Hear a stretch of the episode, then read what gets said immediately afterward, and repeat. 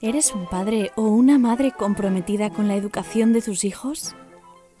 Piensas que lo haces todo lo bien que sabes y aún así no consigues la satisfacción suficiente. ¿Con tu hijo todo parece más difícil? Si todos los días hay tensión en casa, tú tienes la responsabilidad de que eso cambie. Si quieres seguir siendo un padre o una madre habitual, siga quejándote. Pero si quieres convertirte en un padre o una madre de alto rendimiento, empieza a entrenar. No te conformes, fórmate. Aquí empieza un nuevo episodio de la mano de Miguel Ángel Jiménez, psicólogo y entrenador de madres y padres de alto rendimiento. Comenzamos. Bienvenidos nuevamente a un episodio más de Madres y Padres de Alto Rendimiento. Eh, como siempre es un gustazo tener la compañía de grandes profesionales, ahora, ahora os contaré. Eh, hasta ahora todos los capítulos que, hemos hecho en, el podcast, eh, pues hemos abordado aspectos que tienen que ver con nuestros hijos y con nuestras hijas. Y hoy también va a ser así. Pero hoy, hoy hay algo diferente que va a ser la primera vez que lo tratemos en el, en el podcast. Y, y, porque tiene que ver con eh, algo que es muy frecuente en, una sociedad actual, que es los procesos de separación y divorcio. Cuando nosotros entrenamos para ser padres y madres de alto rendimiento, estamos pensando en trabajar conjuntamente para criar a nuestros hijos. Pero yo creo que en un proceso de separación y divorcio es donde quizás eso será uno de los procesos donde más debemos de entrenar para ser madres y padres de alto rendimiento. Y para hablar de esto, pues hoy cuento con dos grandísimas profesionales. Eh, ellas son eh, las dos abogadas, es eh, Paula Ayer y Ángela de Miguel. Ambas forman parte del equipo de Objetivo Familia.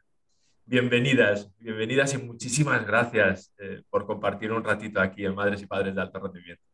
Pues muchísimas gracias por invitarnos y también por el proyecto, que la verdad es que todo lo que tenga que ver con esa crianza positiva, pues desde luego es una de nuestras grandes pasiones y vocaciones.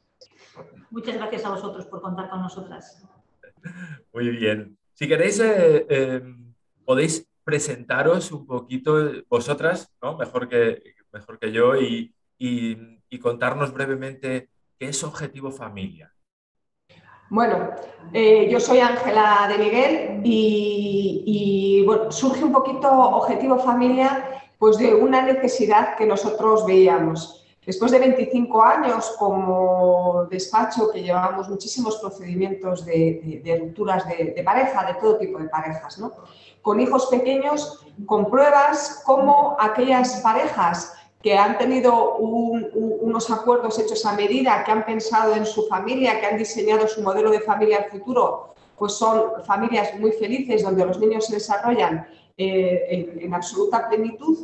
Y luego veíamos también cómo aquellas otras familias que al final dejaban todo a que un tercero se metiera en su vida y en su familia, que fuera un juez, decidiera todo y generaban mucha conflictividad, pues al final esos niños, que a nosotras siempre nos han preocupado muchísimo los niños, pues esos niños realmente eran niños con muchísimo eh, sufrimiento y una carga emocional encima que no les corresponde. Y, luego yo ya no vamos a hablar de aquellos casos súper judicializados ¿no? que están 10 años en el juzgado, pero bueno, muchos, eh, muchas rupturas de pareja que no son especialmente eh, eh, conflictivas, pero sí que acaban en un divorcio contencioso, pues al final se veía cómo eso repercutía en la familia. Y además pensamos que es muy fácil y que muchas personas tienen los valores y tienen los objetivos, pero muchas veces no saben cómo hacerlo. Entonces, por eso Objetivo Familia es un programa de acompañamiento donde además de abogadas, que estamos nosotros dos, pues hay y pedagogos, es decir, un equipo formado por eh, Pedro García Aguado, por eh, Amaya de Miguel de Relájate y Educa y por Mónica Sarabia, que es pedagoga y profesora, para hacer ese proceso de acompañamiento porque creemos que tiene que vivirse el divorcio como una experiencia eh, integral, ¿no? Y yo creo que eso es muy importante. Sí. Es muy importante y nosotros hemos, lo hemos visto eh, que vamos a ver que hay familias que siempre han funcionado bien y el hecho de una ruptura de pareja no implica que esa familia no pueda seguir funcionando exactamente igual que lo hacían antes. Lo que no podemos eh, entender es que padres que antes tomaban eh, decisiones conjuntas sobre sus hijos y su vida, ahora, porque haya una ruptura de pareja, de repente ellos ya no estén capacitados para tomar esas decisiones y tengan que acudir a manos de un tercero, de un juez, para que aparezca, como digo yo, un tercer padre que es el que va a tomar decisiones en la vida de los, de los niños. Como bien decimos nosotros en Objetivo Familia y es nuestro lema, las parejas se rompen, las familias no. Claro, claro, claro. Y además esa tercera persona necesariamente, necesariamente a veces tiene que tomar decisiones, pero realmente es la que menos conoce tu familia. Porque la conoce al día que entra por el juego claro. ¿no? Eh, no sé qué, opinión tenéis vosotras, pero mm, por empezar así como de algo, por el principio, no sé cómo deciros, que eh, yo veo el divorcio, el divorcio como una decisión que una pareja toma como, como solución a algo. O sea, yo considero que me separo de mi mujer me separo de mi marido, mi pareja, me separo porque llevo ya un tiempo de conflicto que probablemente hayamos intentado resolver, que no hemos sido capaces de ello y que hemos tomado ya la decisión de solucionarlo de otra manera, que es separándonos. Partiendo de ahí, de que la separación debería de ser una solución, realmente lo que vemos en la calle con conocidos y gente cercana es que se acaba convirtiendo en un problema más gordo y a veces durante años, ¿no? ¿Qué pensáis vosotras sobre esto? Pues eh, como bien tú dices, muchas veces pasa eso. Eh, cuando hay una separación o un ruptura de pareja es porque algo no funciona y se ha buscado como solución romper esa, esa pareja. Pero como bien dices, hay muchas veces que la solución agrava más el problema que había. ¿Por qué sucede esto? Pues yo creo simplemente que es porque las personas que están en este proceso no se ponen en manos de profesionales y intentan eh, resolver los problemas lo más rápido posible. Y muchas veces, como digo yo, muchas veces mm, en caliente, cuando no se puede resolver un problema, cuando existen sentimientos de ira, cuando hay eh, tensión o hay enfado hacia otra persona. Nunca en una situación que nos encontremos emocionalmente así, vamos a poder llegar a buenas soluciones y vamos a poder gestionar bien nuestra situación. Por eso nace un poquito objetivo familia, ¿no? Creemos que realmente esa ruptura de pareja es la solución para que la familia siga unida. Creemos que es una gran alternativa, es una buena oportunidad para que todos los miembros de la familia, incluidos los hijos, sean más felices. Y ese es el objetivo de, Objetivo Familia, ¿no? Seguir, que sea realmente esa oportunidad, ¿no? Como dicen muchas veces ¿no? los, los, chinos, ¿no? Que, que, crisis y oportunidad es la misma palabra. Bueno, aprovechemos esa crisis de pareja para que sea la oportunidad de nuestra familia. Y nosotros podemos elegir cómo queremos que acabe nuestra crisis. Y creemos que hay que elegir y que la mayoría de las personas son capaces de elegir, pero a veces no tienen las herramientas necesarias para gestionarlo. Por eso hay que estar bien acompañados. ¿no? Y, y bueno, hay muchos profesionales muy buenos que trabajan en esta línea y te acompañan para que realmente esa crisis se convierta en una oportunidad. Y ahí está, ¿eh? y es fácil y hay muchísimas familias que lo hacen. ¿eh? Claro. Me parece muy interesante esto de que dices de que nosotros elegimos cómo y, lo vamos y lo voy a retomar ahora, pero también quería poner encima de la mesa o destacar algo que, habéis comentado, que es la prisa. Si es cierto que cuando uno se quiere separar, eh, parece que que hay que correr, hay que correr, ¿no? Eh, tengo que poner la demanda de separación, contratar un abogado, tengo que hacerlo todo deprisa, solucionar esto, tomar decisiones, los niños con quién van, contigo, conmigo, todo como muy deprisa, ¿no? Y la prisa realmente ayuda en esto, ya has dicho que no, ¿no? Pero, ¿qué, qué le decís vosotros a unos padres que se acercan a objetivo familiar y dicen, bueno, espera, tranquilo, ¿no? ¿Qué consecuencias tiene la prisa? Pues muchas veces la prisa, la consecuencia que tiene es que te lleva, como he dicho antes, a tomar eh, pues alguna postura equivocada. Nosotros cuando vienen las familias al objetivo familia, lo que hacemos primero es, vamos, trabajamos emocionalmente con ellos, vemos en qué momento emocional se encuentran todos los miembros de la familia. También, también los niños, porque muchas veces en esas prisas que tienen los padres de vamos a solucionarlo todo cuanto antes, como tú bien decías, ¿quién se queda con los niños? ¿Quién se queda con la casa? ¿Cómo lo vamos a hacer? Eh, están pensando en buscar soluciones y a veces se olvidan de los niños. Que los niños están de repente en este eh, cambio tan importante en su vida y no estamos viendo cómo están nuestros niños, que bueno, a lo mejor aparentemente eh, pues parece que lo llevan bien, pero no estamos ahí buscando cómo se encuentran ellos realmente y a lo mejor no nos hemos sentado ni tan siquiera a hablar con ellos. Eso es muy importante cuando hay un proceso de separación de los padres, como bien decimos en Objetivo Familia, es muy importante el momento en el que se comunica a los hijos, cómo se comunica, esas pequeñas cuestiones que muchas veces eh, las familias que se encuentran en esta situación de ruptura no trabajan, pues como bien decía Ángela, pues por desconocimiento, porque no saben cómo hacer estos, estos pasos eh, previos a esa, a esa ruptura. Es muy importante todos los pasos previos a la ruptura para que todo vaya, para que todo vaya bien, claro.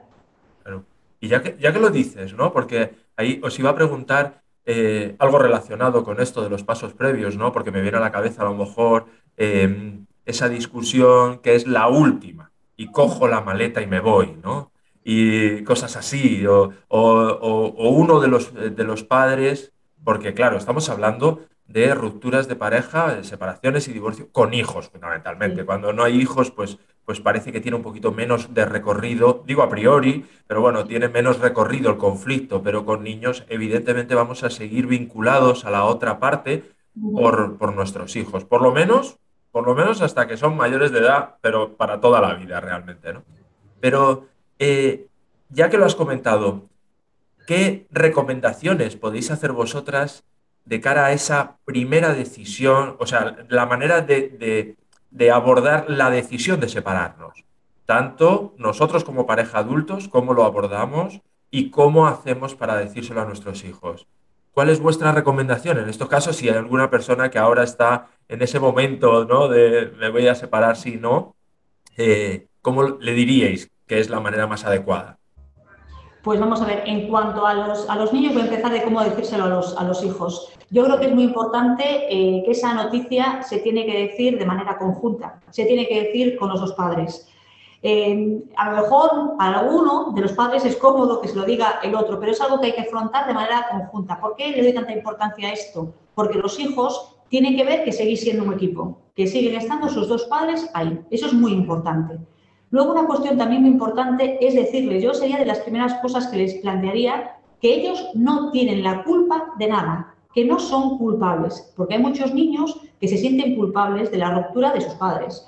Empiezan a lo mejor a pensar, pues es que claro, como no me he portado bien, como he suspendido, como no hago mi cama, por eso mis padres se separan. No, hay que dejarles bien claro que no es culpa de ellos. Otra cuestión muy importante es dejarles muy claro que les queremos mucho, que les queremos mucho y que siempre les vamos a querer los dos y que siempre vamos a estar los dos con ellos. Y simplemente plantearles la ruptura de la pareja de una manera positiva. Ya sé que es algo difícil, los padres que me estén escuchando, si me dirán, Paula, es difícil dar esta noticia de una manera positiva. Por supuesto que es difícil, pero no podemos contarlo como algo dramático, porque si estamos contando un drama, a los niños estás transmitiendo ese drama y van a, pensar que esa noticia es un drama que es algo súper trágico lo que les ha pasado a su familia.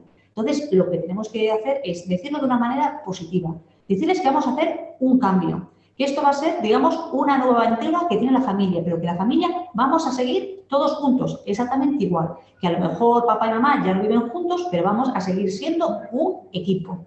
Es importante cuando les demos esta noticia a los chicos también ver ¿En qué lugar? ¿En qué lugar se les dice? Hay que hacerlo en un ambiente, digamos, eh, que sea un ambiente cotidiano para ellos y en un buen lugar. no es una noticia que se pueda decir en una hamburguesería o que se pueda decir en una cafetería. Yo creo que lo más eh, adecuado es decirlo en casa tranquilamente. ¿Por qué? por la reacción que tengan los niños. Los niños pueden tener distintas reacciones. Habrá niños que se queden callados. Habrá mm, hijos que nos hagan muchísimas preguntas. Tenemos que estar preparados para saber dar las respuestas. Habrá niños que a lo mejor eh, se enfaden, es normal, se levanten, se metan en su habitación. Tenemos que darles un espacio para que ellos tengan esa confianza de poder hacer eso o que puedan romper a llorar. Tenemos que estar preparados a todas estas situaciones y que ellos se sientan cómodos en el lugar donde se está diciendo. Lógicamente, si esto se lo decimos en una hamburguesería, si tu hijo quiere romper a llorar, va a estar guardando ahí toda la presión, todos los sentimientos que está sintiendo en ese momento, la rabia, que quiere llorar, la noticia que le están contando y lo va a estar pasando fatal. Y nunca se le va a olvidar ese momento en el que tal, tal, tan mal lo pasó. Eso es muy importante. Tenéis que trabajar y antes de decirle la noticia, tenéis que tener respuestas a esas preguntas que van a hacer. Tenéis que tener ya como un pequeño plan, porque los niños van a tener muchas inquietudes. Es importante intentar resolver esas inquietudes y que ellos vean que de alguna manera ya tenéis todo planeado. Que luego a lo mejor esos planes hay que cambiarlos porque hay que adaptarlos, no pasa nada, pero tener ya una pequeña estructura. Sí, sobre todo es muy importante eh, cuando bueno, son un poquito más mayores también eh, que, puedan tener esa certeza, ¿no? que no tengan incertidumbres, que, cualquier cambio siempre es complicado para todos y les va a generar lógicamente cierta incertidumbre y cierta angustia. eso nos, pasa a todos, ¿no? un cambio de colegio, un cambio de ciudad.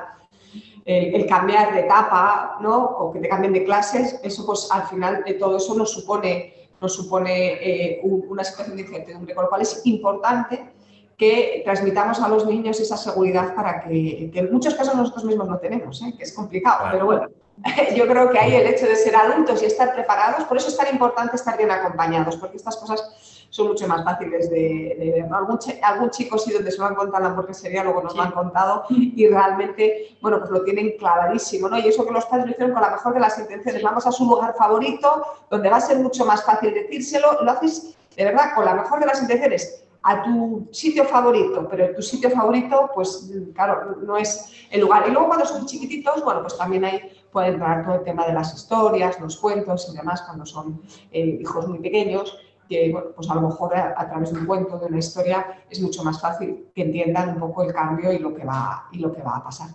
Claro, sí, sí. Creo que es muy importante eso que decís de, de tener en cuenta la edad y sobre todo la etapa del desarrollo en el que te, está tu hijo o tu hija, ¿no? Cuando, cuando te, sientas a hablar con... Porque claro, no es lo mismo hablar de esto con, con nuestro niño de cuatro añitos que con la niña de 15 o 16. Son momentos distintos, ¿no?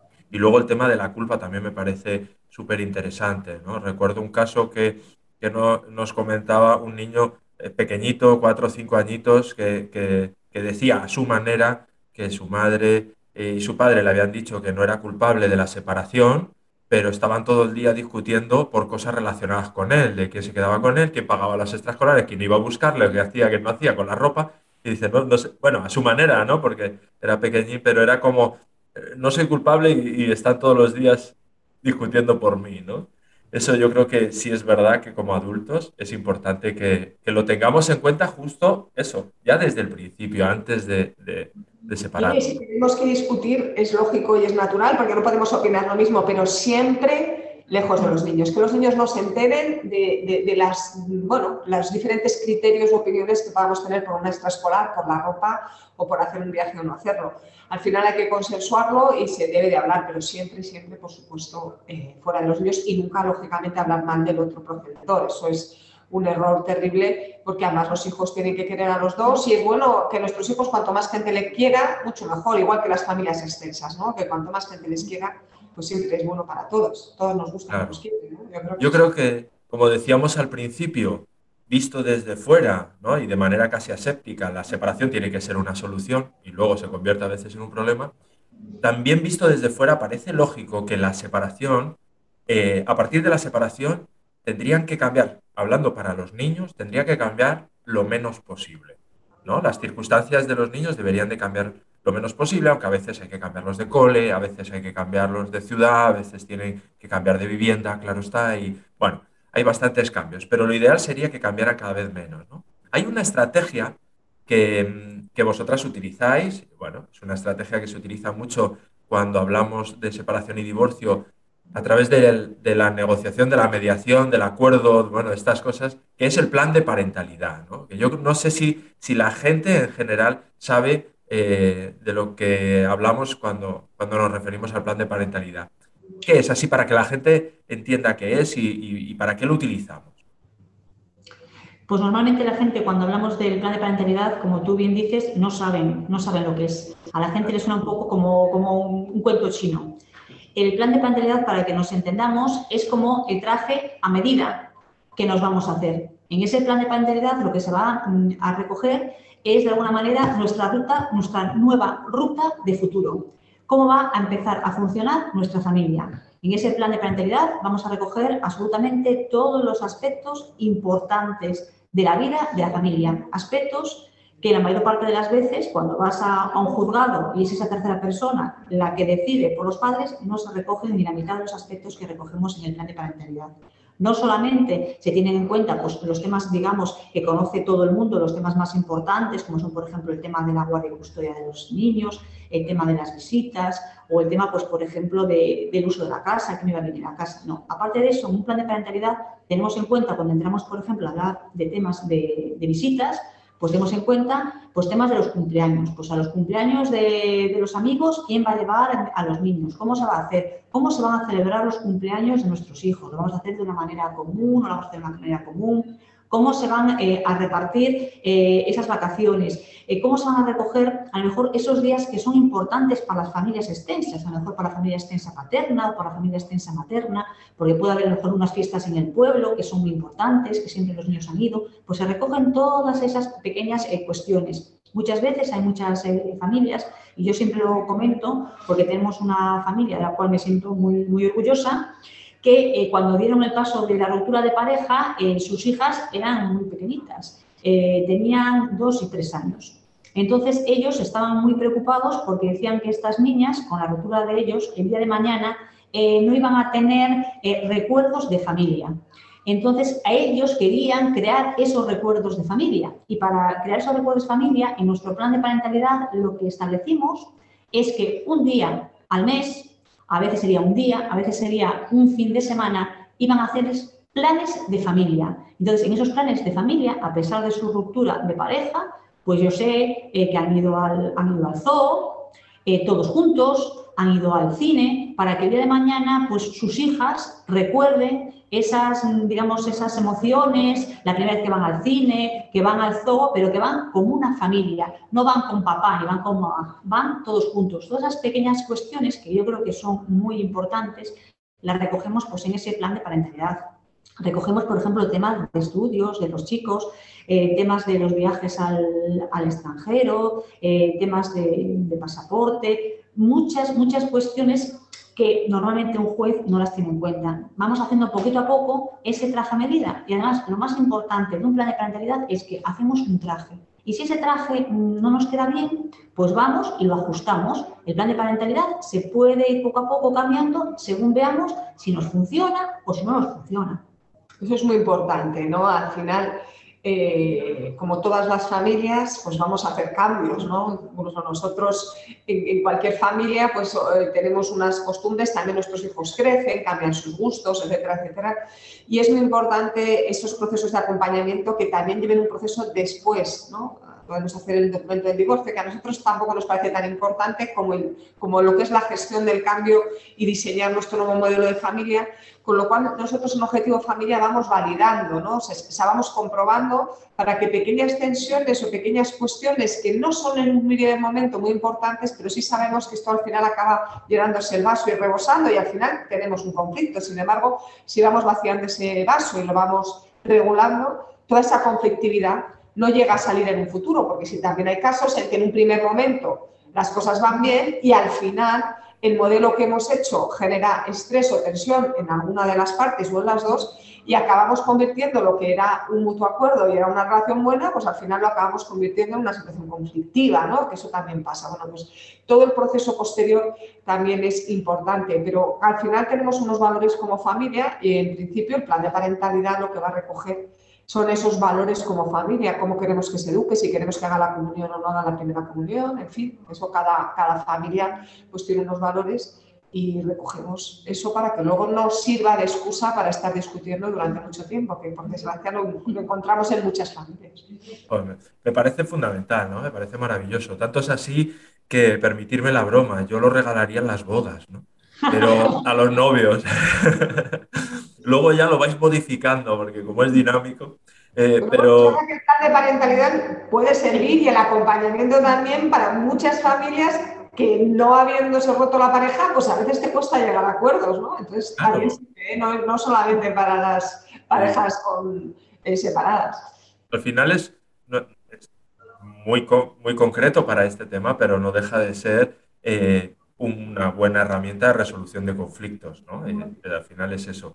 Pero, eh, desde vuestra experiencia y sobre todo del trabajo de Objetivo Familia, el plan de parentalidad en principio es un, un instrumento muy bueno, una estrategia que nos obliga a sentarnos y a definir lo que es importante para cada uno de nosotros y sobre todo teniendo muy claro, porque yo creo que de lo que estamos hablando es que dónde tenemos colocado a nuestros hijos. El foco lo tenemos ahí, en nuestros hijos, ¿no? Y, quiero además insistir mucho que en el proceso de separación y divorcio, para que la cosa sea un poquito menos conflictiva, si perdemos ese foco, pues ya está, ¿no? Que es lo más habitual. Pero me refería al qué características debe de tener esas personas que se sientan en una mesa a elaborar el plan de parentalidad. Porque no, no es para todo el mundo, pero no todo el mundo, dependiendo de cómo esté emocionalmente y dónde tenga el foco, se puede sentar ¿no? a elaborar un plan de, parentalidad. Pues sí, nosotros también ahí hacemos a veces en algunos casos un trabajo previo, ¿no? Y también se lo ofrecemos a las familias, porque no todo el mundo puede, bueno, nosotros lo llamamos el parenting, ¿no? Trabajar la parentalidad, ¿no? Entonces, no, no todas las personas en un momento determinado de su vida pueden estar preparados para ser parenting, pero todo el mundo puede ser parenting, es decir, que se puede hacer ese trabajo porque eh, lo más importante es el tema de los valores y dónde ponemos el foco. Como, como bien decías, eh, Miguel Ángel, al final lo más importante es poner el foco en nuestros hijos. Con lo cual, a veces hay que trabajar para eh, ser consciente y tener claro que nuestros hijos van a ser muy felices si nosotros somos capaces de gestionar bien la ruptura y poniéndoles en el centro. Al final, tampoco es muy complicado, con un trabajo de acompañamiento previo, ¿no? que, pues eso lo hacemos con, con, profesionales, se puede llegar a eso. Pero el valor principal es poner el foco en nuestros hijos y estar dispuestos a renunciar para llegar a acuerdo. Al final, el acuerdo que a veces pasa, que está un poco desprestigiado en nuestra sociedad, que estamos viendo muchas veces, como todo es conflicto, todo son discusiones, todo es fijarnos en qué nos diferencia en vez de que nos une. Al final lo más importante es ser capaces de ver qué nos une, porque cuando tienes hijos en común es que el 90% de las cosas estamos de acuerdo. Solo hay un 10 en las que podemos estar en desacuerdo. Vamos a ponernos las gafas para ver ese 90% de aspectos en los que estamos de acuerdo. Y una vez que tú aprendes a mirar ese 90%, los acuerdos van a salir solos porque aparquemos para el final ese 10%. Muchas veces solo vemos ese 10% y si solo soy capaz de ver ese 10% voy a estar en guerra siempre y se me va a olvidar que el 90% de los valores y de las cuestiones las comparto, porque lo que es mejor para nuestros hijos, vamos, lo tenemos todos muy claro, ¿no? Y poniendo el foco ahí, trabajando esos valores y, dándole y, siendo consciente de la importancia que es el acuerdo y siendo conscientes de que hay muchísimos hijos que salen reforzados un proceso de separación y muchísimos padres, ¿eh? que son mucho más felices como familia y eso es ahí, eso es así, ¿no? y, lo puedes aprovechar. Claro. Es un trabajo personal, ¿no? Importante. Trabajo personal de, también es una oportunidad de, descubrimiento de uno mismo, ¿no? Yo creo que hay una de las cosas que me vienen así escuchando un montón de ideas, ¿no? Y es que eh, quizás hemos oído porque es lógico a un amigo, a un familiar que se sienta contigo a tomar un café después de la separación, sobre todo en los primeros momentos del, proceso, y, habla de la otra parte fijándose en ese 10%, ¿no? sobre todo desde el resentimiento de mira lo que me ha hecho, porque mi, experiencia es que escuchas a una parte y, puedes hasta estar de acuerdo, decir, pues, pues, pues sí, vaya, no, no, no ha estado bien eso que. Pero escuchas a la otra parte y tienes la misma sensación, ¿no? Tienes esa misma sensación.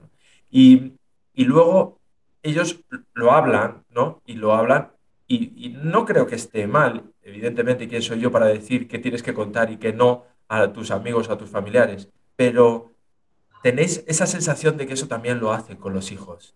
¿Eso tiene un coste para los niños? tiene un coste para el proceso en sí mismo, para uno mismo, el hablar a nuestros hijos mal de la otra parte.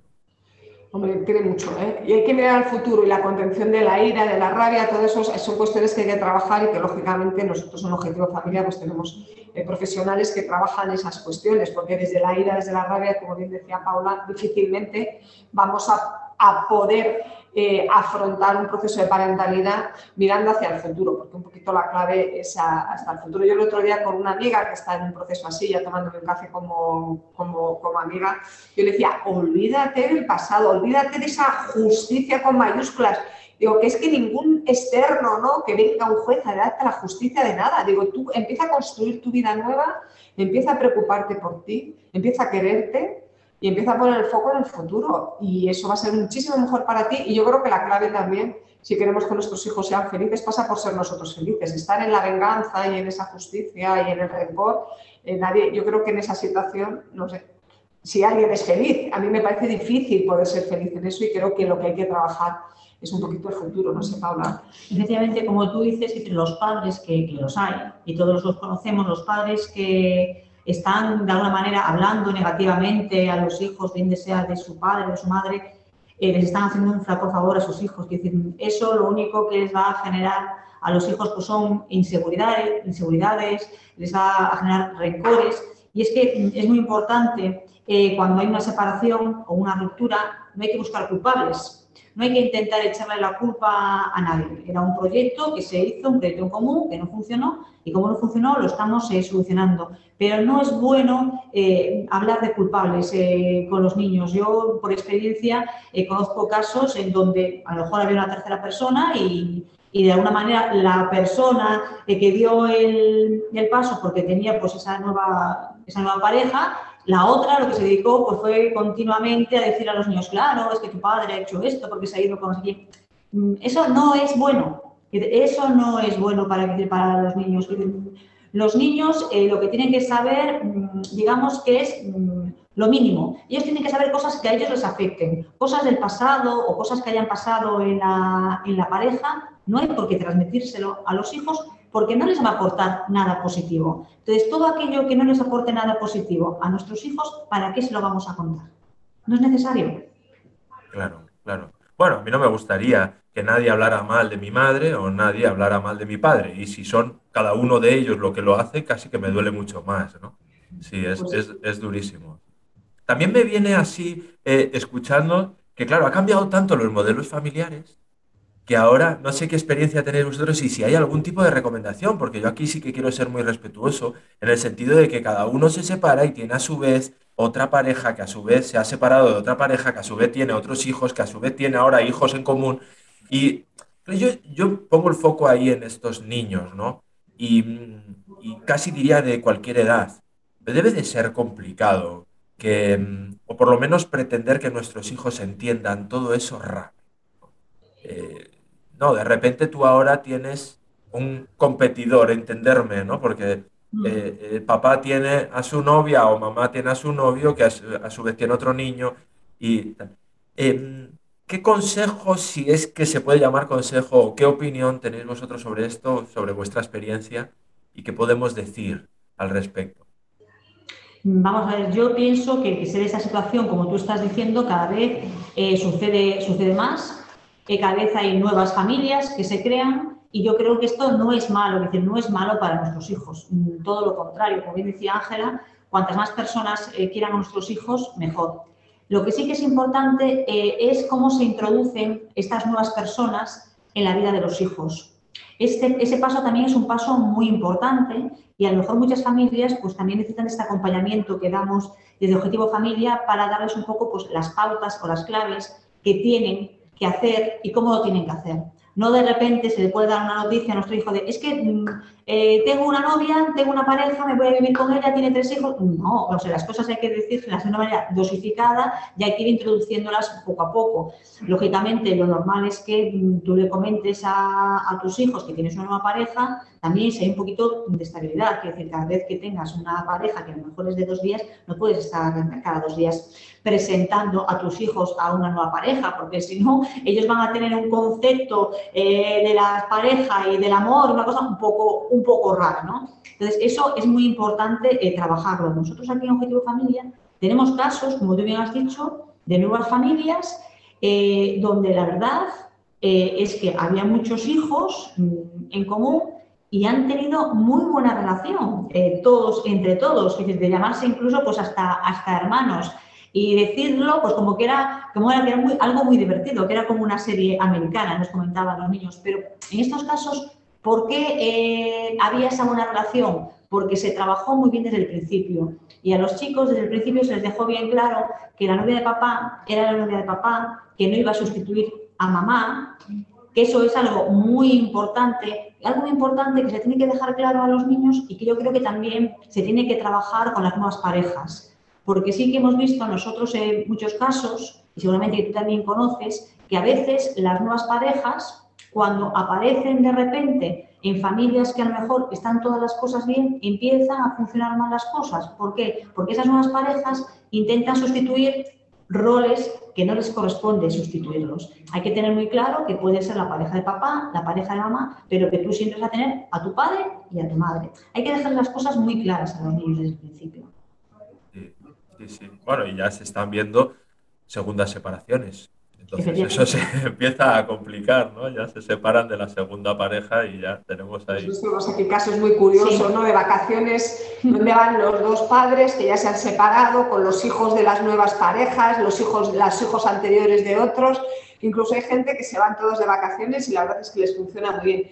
Al final a mí me parece que cada familia es única y que, y, que, y que haciendo bien las cosas todo puede funcionar, ¿no? Lo que a nosotros no nos funciona, pues lo que a mí no me funciona como familia, pues a Paula le puede funcionar perfectamente. Y, y yo creo que al final, eh, que es una de las cosas que intentamos hacer todos los profesionales de Objetivo Familia, porque habrán pasado más de mil familias por nuestras manos, pues al final te vas dando cuenta de que lo más importante es ver qué queréis, qué os va bien a vosotros por vuestro estilo de vida, por vuestros valores, por vuestra forma de ser Habrá familias que querrán estar todos juntos y otras familias pues no querrán estar juntos. Y los dos modelos son estupendos y maravillosos siempre y cuando tengamos el que nos gusta, porque también es un error al revés, es decir, veo que a estos les funciona, pues yo quiero hacer lo que están haciendo los vecinos, generar una envidia. No, yo a lo mejor tú no eres como los vecinos y a lo mejor tú no encajas haciendo las mismas cosas que hacíamos. Yo, mi caso personal, que soy hija de, padres eh, separados,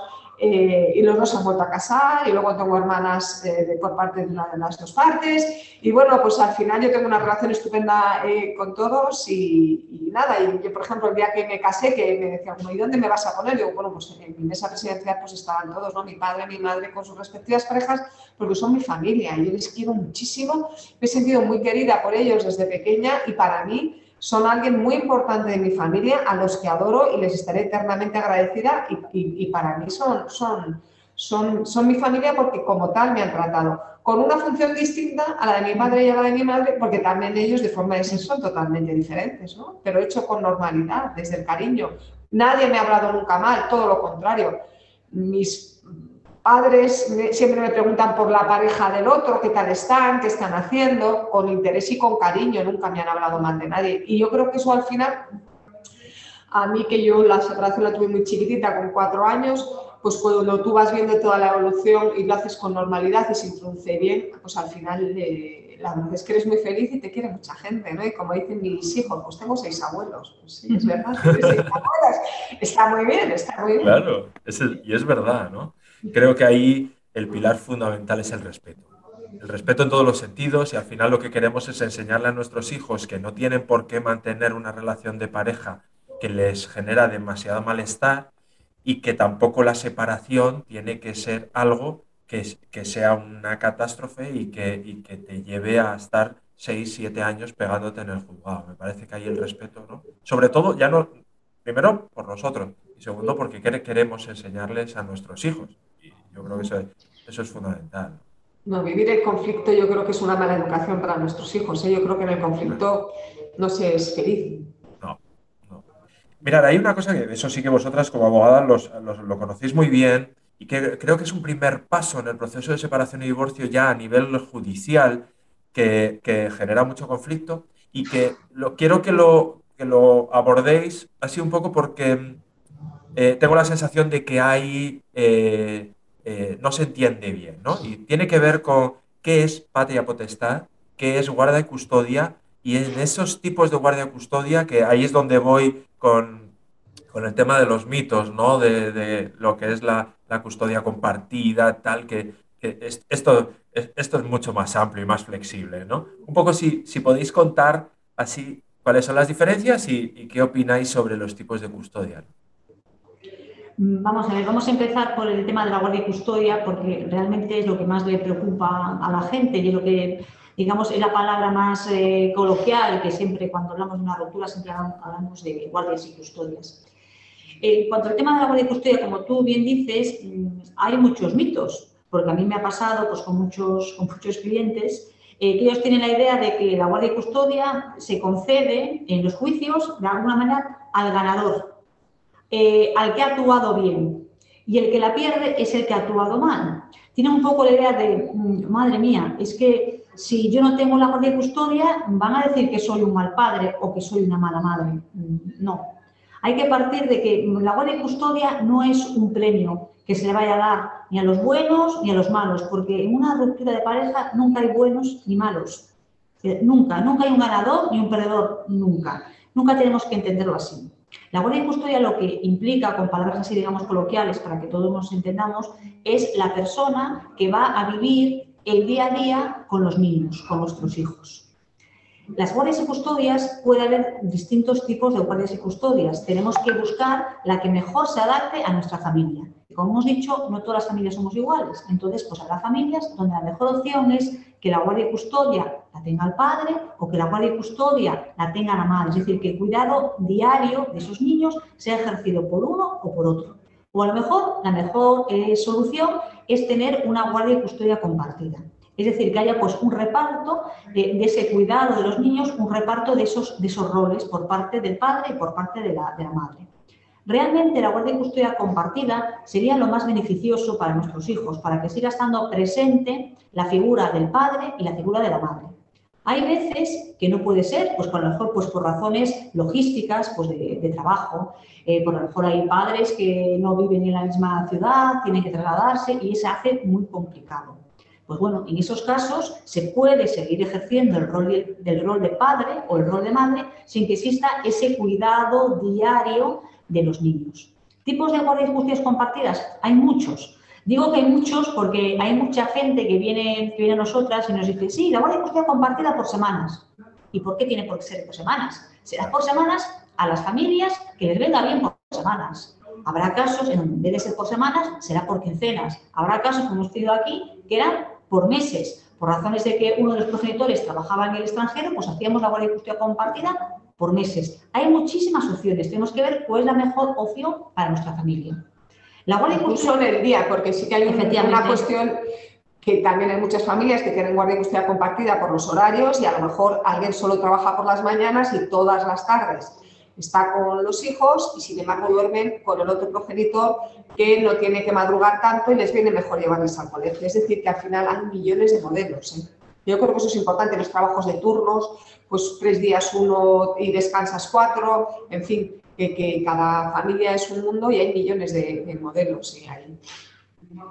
Por eso tenemos que ver un poquito cuál es el modelo que nosotros tenemos de familia para buscar cuál es la guardia y custodia que se ajuste más a nuestras, a nuestras necesidades es una cuestión pues, de, valorarlo. ¿Y quién mejor que, nosotros mismos para valorarlo y no tener que ir a un juzgado, como hemos dicho al principio, para que un juzgado eh, nos vaya a aplicar pues, lo que en ese momento sea la norma estándar que están aplicando mm, a todos? Pues, pues no, ese traje de medida no va, no va a ser, a lo mejor nos queda grande o nos queda muy estrecho para nuestra familia.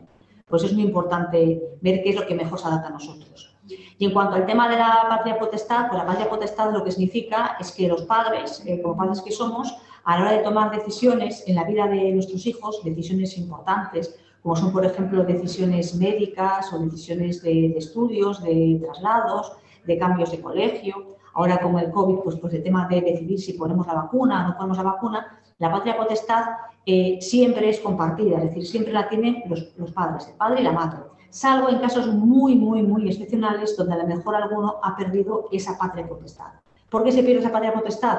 Pues la patria potestad se pierde si eh, tú has intentado agredir o has intentado causarle algún daño pues, a alguno de los hijos, lógicamente. Entonces, en ese caso sí que se perdería la patria potestad. Pero si no, la patria potestad siempre es compartida entre los padres, pues para que de manera consensuada lleguen esos acuerdos.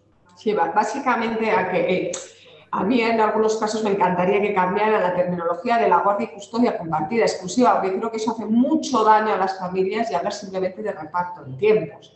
El tiempo se puede repartir de miles de, modelos y es conveniente también, y eso intentamos hacer con ese plan de parentalidad, que ese reparto de tiempo sea similar al reparto de tiempos que teníamos antes de separarnos. ¿no? Luego, con el tema de las vacaciones, es decir, si una persona tiene que viajar o vive en ciudades distintas, pues a lo mejor puede tener toda la Semana Santa entera, mes y medio de vacaciones, es decir, vamos a repartir los tiempos de una todas todos los puentes, vamos a repartir los tiempos de otra manera. ¿Cómo repartimos el tiempo? ¿Cómo lo compartimos ese tiempo? Para que al final nuestros hijos puedan tener el mayor equilibrio de estar con los dos y que también las personas puedan desarrollar y compatibilizar la, vida profesional, ¿no? porque al final la conciliación pues tiene que estar en cualquiera de los modelos de familia que tengamos, eh, la pareja se rompe o no se rompa. me, parece maravilloso. Además, eso, eso sí que es algo que creo que, que debemos de, y ese es el objetivo que tenemos, ¿no? Tanto vosotras como nosotros eh, a la hora de, divulgar esto, y es que dónde ponemos nuevamente el foco. Eh, porque la, custodia tenga la nomenclatura que tenga y tenga el, reparto que tenga, también tiene que ser flexible, ¿no?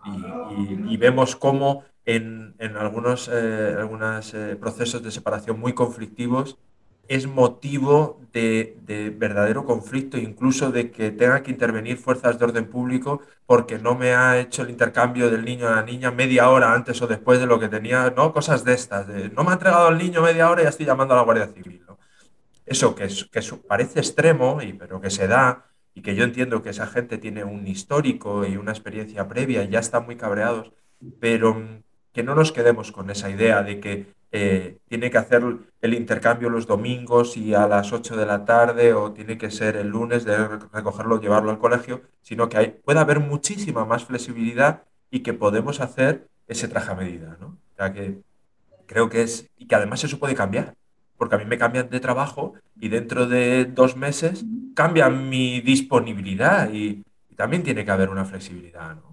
Sí, yo creo que es un proceso de cambio constante. Luego, a lo mejor, nuestros hijos también van cambiando. Cuando son chiquititos, les tienes que llevar las actividades extraescolares. Luego, por las tardes, pues cuando ya son adolescentes, van a hacer lo que quieran.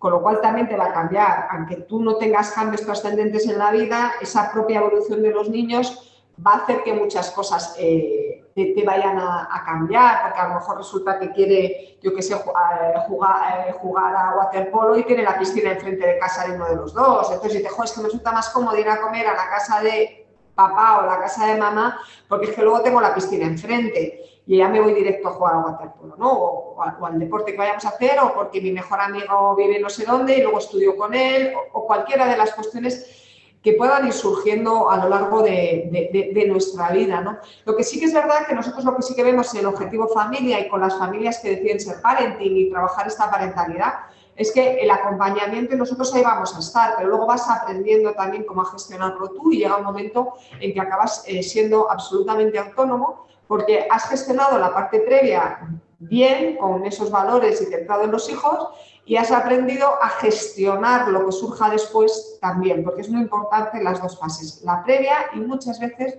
sobre todo en los procesos judiciales, como se acaba con la sentencia, se nos olvida que después también hay todo este movimiento de cambio y también las familias tienen que aprender y estar acompañadas para ser capaces de ir trabajando esa adaptación a los cambios que como familia nos van a surgir como nos surgen a todos. Vamos a decir que la vida es un constante evolución y cambio. Claro. Eh, con respecto a, eso de buscar ayuda, yo eh, estoy de acuerdo con vosotras en que para cualquier cosa que hacemos, de lo que no tenemos conocimiento, pues buscamos al profesional que nos ayude, no nos oriente. Ahora, ahora me contáis un poco qué, a qué se refiere esa ayuda, ¿no? Pero quería hacer yo una pequeña eh, reflexión, a ver qué opináis vosotras. Eh, muchas veces cuando, cuando no contamos con esta ayuda y sobre todo nos metemos en un proceso ya judicial, el contencioso, muy conflictivo, a veces se ven obligados nuestros hijos, ya no solo nosotros, que también, pero nuestros hijos, a pasar por distintos profesionales. Y entonces se ven con los abogados de cada una de las partes. Si además hay una situación muy conflictiva, pues generalmente hay una valoración por el equipo psicosocial, además eh, puede haber peritos del tipo que sea por cada una de las partes, a veces el psicólogo o la psicóloga del Centro de Salud Mental Infanto Juvenil o privado, el orientador del cole, bueno, al final, ¿cuánto, no? Y nuestros hijos se ven al final evaluados y tratados y se intervienen con distintos profesionales. ¿Qué opináis de todo eso? Que por otro lado, soy consciente de que es necesario, pero que eso también tiene un coste para nuestros hijos que nosotros en un proceso de separación también tenemos que tener en cuenta, creo yo. ¿no? Bueno, pues como bien tú dices, hay procesos eh, contenciosos donde eh, los niños pues, tienen que pasar por todos esos profesionales. Eh, sí que es verdad que para los niños mm, no es un trago fácil. yo lo he podido comprobar con los hijos de, muchos clientes. El hecho de ir mm, a un juzgado a hablar cuando son, por ejemplo, mayores, hablar pues, cuando son mayores de 12 años con, con el juez y con el fiscal, eh, para ellos mm, es un momento muy complicado y es un momento muy difícil. ¿Por qué? Porque mm, de entrada entran en un mundo, digamos el mundo judicial que ellos no conocen, es un mundo desconocido, y si a las personas que somos mayores de edad y no estamos metidos en este mundo nos impone y nos da miedo, para cuanto más a unos niños. Entonces ellos van con temor.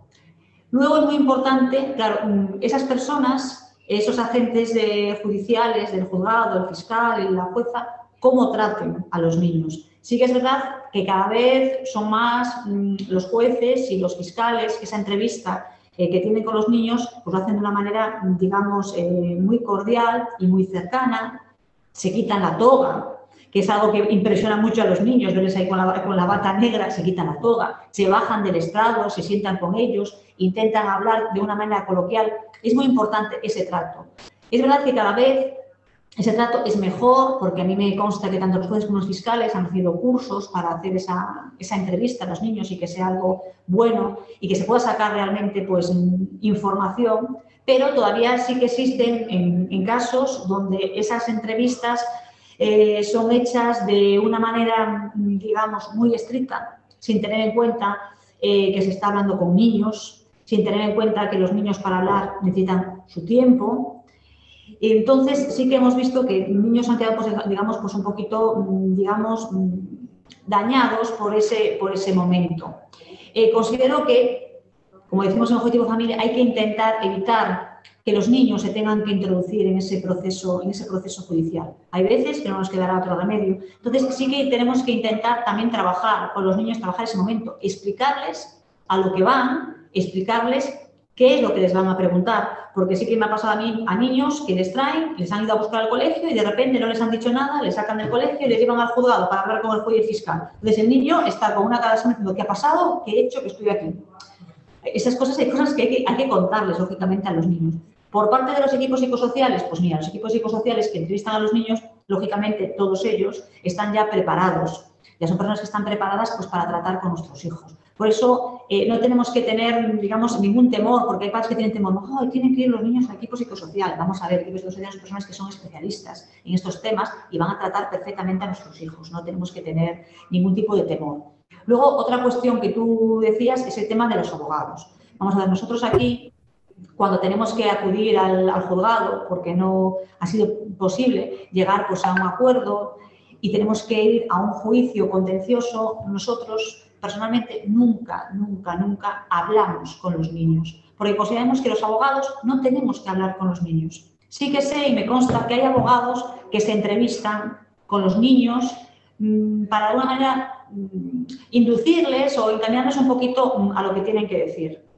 Nosotros nunca lo hacemos porque creo que los niños eh, tienen su intimidad, tienen su espacio de libertad y los niños tienen que decir las cosas como las sienten y lo que piensan. No hace falta inducirles ni decirles qué es lo que tienen que contestar. Aquí no es una guerra de estás a favor de papá y en contra de mamá o al revés.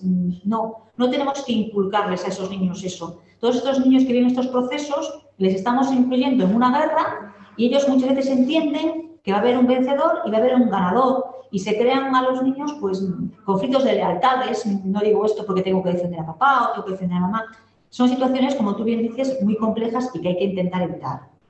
Yo sí que quería decir que si es complicado con nuestros niños en general, muchísimo peor con niños que tengan algún tipo de discapacidad o algún tipo de dificultad. Ahí eh, hay que tener muchísimo cuidado. Nosotros, por desgracia, porque también bueno, somos especialistas en, trabajar con, estos niños, con, todo, con, con, la diversidad y colaboramos con varias asociaciones. Cuando te enfrentas con alguna situación de estas, también es muy importante explicar a los profesionales cómo tienen que hacer esa intervención con ese niño que tiene una necesidad específica, la que sea, cada niño es, es, diferente, ¿no? Pero sí que es importante porque la manera de relacionarte con algunos niños es diferente y muchas veces el profesional que es del sector de la justicia pues no tiene ni idea de cómo trabajar, por ejemplo, pues con un niño que pueda estar ahí, por ejemplo, con un trastorno del espectro autista, ¿no?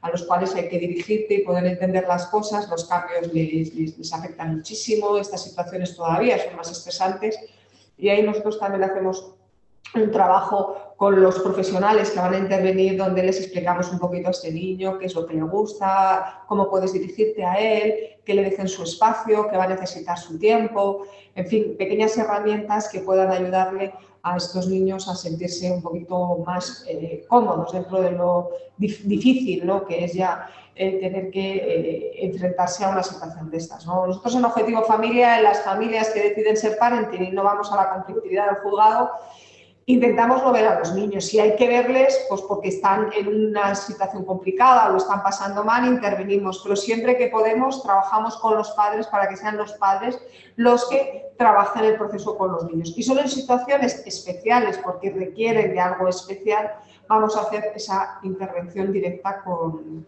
con, los niños, porque además, sobre todo cuando son más mayores, a veces les viene bien hablar con un tercero que les pueda resolver sus dudas, que a veces no son los padres, sobre todo con los que ya tienen cierta edad. Un adolescente, muchos de sus miedos y sus dudas son mucho más fáciles que se digan a un tercero a veces que a sus propios padres, por, pues por el momento en que están viviendo. Ahí sí que vamos a, a, estar nosotros al servicio de la familia para acompañarles en lo que haga falta. Pero cuando los niños, por ejemplo, son más chiquititos, pues ese trabajo lo hacemos directamente con los padres para que sean los padres los que puedan explicar el proceso a sus hijos. Sí, sí, me parece fundamental, ¿eh? me parece súper importante esto que, esto que decís. ¿no? Y, y, por ir así acabando, ¿no? El, el, cuando, habláis de, cuando habláis de pedir esa ayuda profesional o ese asesoramiento, parece también, o tengo la sensación de que cualquier persona de la calle que vive ahora el proceso de separación y divorcio, el profesional en que está pensando es el abogado. ¿eh? Tengo que contratar un abogado. Pero quizás hay más profesionales. Claro, ya venís hablando durante todo este tiempo, ya venís hablando del equipo Objetivo Familia, que no solo está compuesto por abogados. Pero, ¿qué profesionales, qué profesionales son recomendables que nos ayuden en este camino? incluso qué tipo de abogado, porque sabemos también ¿no? que es importante elegir eh, ese abogado o esa abogada con una especialidad o con una experiencia en el ámbito familiar. ¿no? Pues sí, porque bueno, ahora puede contar más anécdotas Paula, ¿no? Pero sí que es verdad que es importante que el abogado sea experto en derecho de familia, muy importante, que conozca la realidad. Y luego que el abogado comparta nuestros valores, es decir, que sea un abogado que, que esté luchando porque no haya una excesiva conflictividad. Porque, bueno, si nosotros queremos ser parenting, lógicamente, si yo lo que quiero es una vendetta, pues tendré que buscar abogados que, que, busquen vendetas y que, sean, y que busquen esa agresividad. Nosotros no se lo vamos a aconsejar a nadie, creemos que es un error y que ahí no gana absolutamente nadie. ¿no? Pero, y sobre todo, muy importante, que ese abogado con el que estés, tú te sientas tranquilo y seguro. Es, decir, pero incluso nosotros mismos, si nosotros tenemos un cliente que no le conseguimos dar la tranquilidad necesaria por lo que sea, porque no ha habido feeling, no ha habido comunicación, pues al final es mucho mejor que vaya a otro profesional. Nosotros somos varios y a veces pues, bueno, pues lo lleva a otra persona del equipo. ¿Por qué? Porque no todo el mundo nos encontramos a gusto. ¿Y por qué es importante sentirnos tranquilos y confiados con nuestro abogado? Porque si nosotros estamos tranquilos y seguros y convencidos de que lo estamos haciendo de la mejor de las maneras posibles, esa tranquilidad se la vamos a pasar a nuestros hijos y el proceso va a ser muchísimo mejor. Y al final hay un elemento subjetivo que también es muy importante y hay que tener en cuenta profesionalidad que está clara, a expertos en derecho de familia, para conocer A veces eh, todas esas mm, multitud de opciones que hablamos antes de la guardia y custodia, hay millones de opciones. No podemos pensar hay muchas personas, y también te puedes encontrar con abogados que a lo mejor no son expertos en familia y entienden que, que, tiene que ser una semana cada uno, y eso a lo mejor es un desastre para la familia. ¿no? Sin embargo, aquellos que están todos los días llevando asuntos de derecho de familia, pues van a tener eh, estas cuestiones y van a conocer las implicaciones emocionales que tienen determinadas medidas, porque ya lo has vivido, ¿no? al final de muchos años lo vives. Y para mí muy importante el tema de la confianza otros profesionales que nos acompañan. Ahora mismo tenemos mucha gente, pues pueden ser psicólogos, pedagogos, coaches, mentores de familias, es decir, aquellos que van a trabajar la parte emocional de nuestro proceso y expertos también que trabajen, pues eso, con nuestros hijos o que son expertos también en la evolución y el desarrollo de nuestros hijos, porque como bien comentabas, cada edad de los niños va a ser distinta. No, no, no, vamos a trabajar igual con niños de dos años que con adolescentes de 14, ¿no? están en momentos de su vida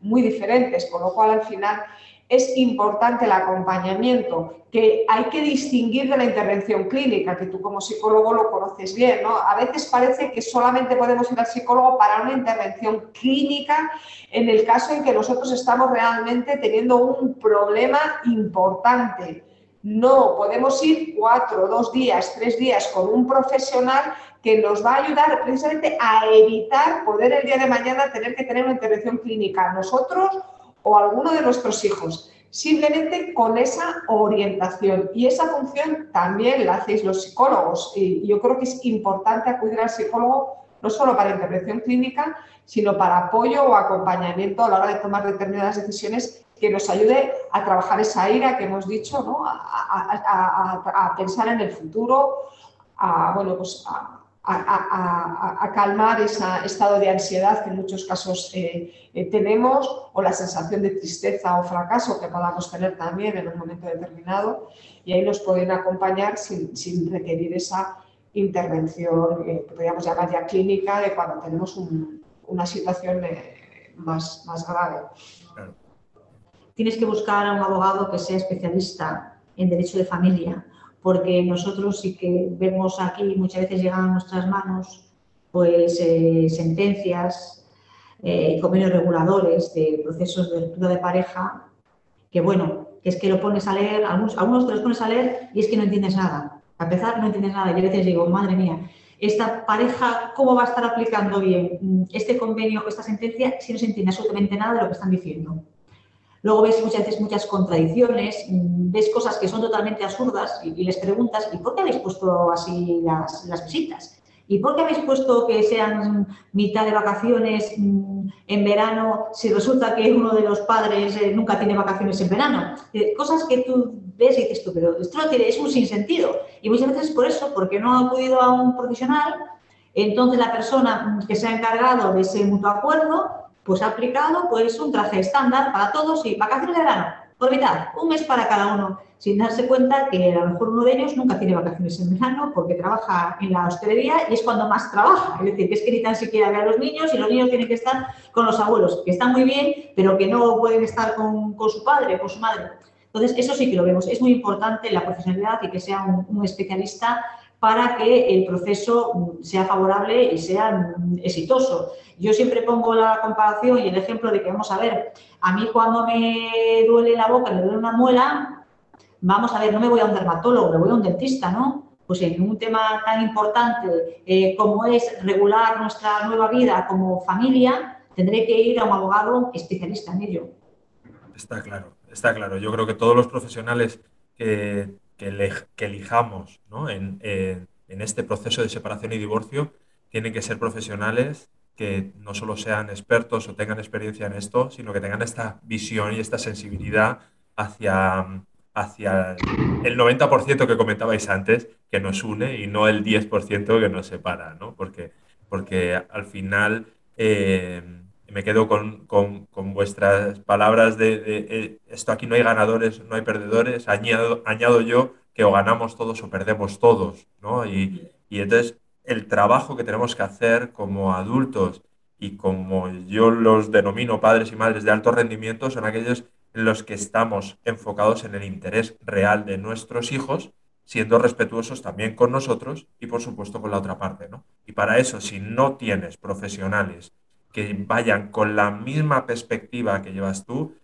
pues es muy fácil contaminarte con el rencor, con el... Es que te vas a pagar 10 en vez de 20 o 20 en vez de 10, eh, ¿no? Y vas a perder no sé qué, la casa, el coche o no sé qué otras cosas, ¿no? Cuando entramos en eso, que hay que regularlo, yo no digo que no, hay que regularlo, pero genera un malestar que pagan también nuestros hijos. Los temas económicos son muy importantes regularlos porque si no a largo plazo nos van a generar muchos problemas, ¿no? Entonces es importante regularlos pero es importante regularlos pensando en el futuro y en el bienestar de nuestros hijos. Entonces, eh, no, no tiene que convertirse en una guerra, sino es un elemento más como forma parte de nuestra vida, como otras muchas cosas, también el tema económico es importante, pero bueno, se puede regular sin ningún problema y que no haya conflictividad. Y que a veces hay que modificarlo también más adelante, pues como todo.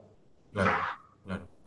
Pues eh, para acabar, no sé si tenéis algún mensaje o queréis decir algo después de todo lo que habéis dicho, que yo creo que es muchísimo. Hemos hecho ahí un recorrido y creo que ha quedado muy claro, creo que ha quedado muy claro eh, la posición ¿no? que tenemos como, como ideal en un proceso de separación y divorcio. Pero no sé si queréis enviar algún mensaje a esas personas que nos están escuchando, estén en un proceso de separación o no. Bueno, si lo están, evidentemente lo, le podrán sacar más partido, pero ¿Qué mensaje mandáis a esos padres y madres que están en su desarrollo y entrenamiento como padres y madres de alto rendimiento? Pues yo el mensaje que les, eh, les mandaría eh, es, bueno, es, decir, es un poco nuestro lema, que la pareja se ha roto, que la familia no se tiene por qué romper, que la familia sigue y puede seguir unida, que tienen que mm, trabajar en ello para que esa familia siga unida y que una ruptura no podemos... Mm, eh, venderlo como un drama. No es un drama, es una nueva eh, oportunidad de solucionar los problemas que teníamos y ser eh, una familia mejor estructurada y una familia feliz.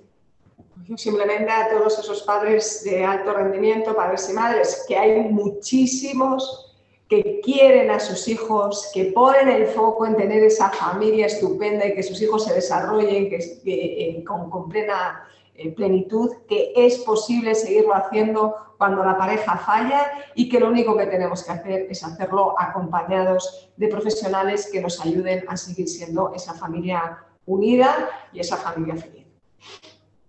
Pues sí, yo creo que nada más que añadir, ¿no? Ese, ese, ese es el mensaje. Así que espero que os haya gustado muchísimo este, este episodio, tanto, tanto o más como a mí. Creo que nos aporta conocimiento eh, para todas esas cosas que nos pueden pasar a lo largo de nuestra vida, en la vida de nuestros hijos, y que, eh, afortunadamente pues tenemos profesionales ahí disponibles para ayudarnos en cada uno de estos, de estos casos. Muchísimas gracias a las dos, ha sido un placer, gracias de verdad por todo esto que hemos compartido y, y nada, y a todo el mundo lo dicho, como siempre, espero que os haya gustado y nos vemos en el siguiente episodio. Chao.